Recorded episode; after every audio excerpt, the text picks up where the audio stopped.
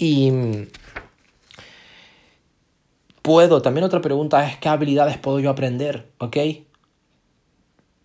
La gente llega y, bueno, la, mentalidad típica es, oye, yo no muevo un dedo si no me pagas. Oye, yo no muevo un dedo, ¿cuánto cuesta mi precio? ¿No? ¿Cuánto cuesta mi hora?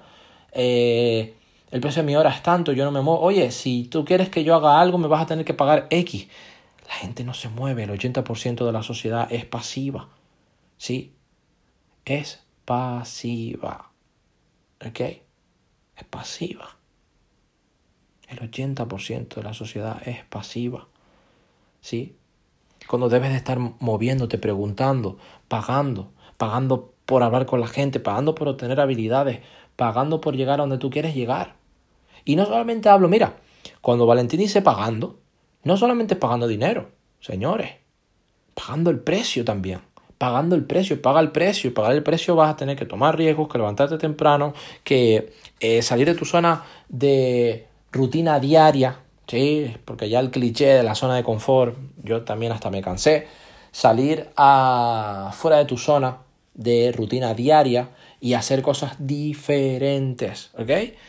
Y que empieces a aprender habilidades para la vida, lo que te digo, cómo superar el miedo al rechazo, aprender a comunicarte, trata con la gente, aprenda a mejorar tus hábitos, tu agenda diaria, ¿sí? maneja tus cuentas, tus finanzas, tu contabilidad. Mira, yo, una de las cosas por la que pasé por las universidades, no fue pensando de cuando tenga la universidad el título, no, no, eso fue sobre todo para aprender contabilidad y aprender cosas interesantes. ¿Eso quiere decir que ahí esté toda la contabilidad, todas las finanzas? No, eso solamente es una parte. Pero Valentín no se conformó. Valentín quería tener educación de la calle, educación de la vida y educación académica, las dos, ¿sí?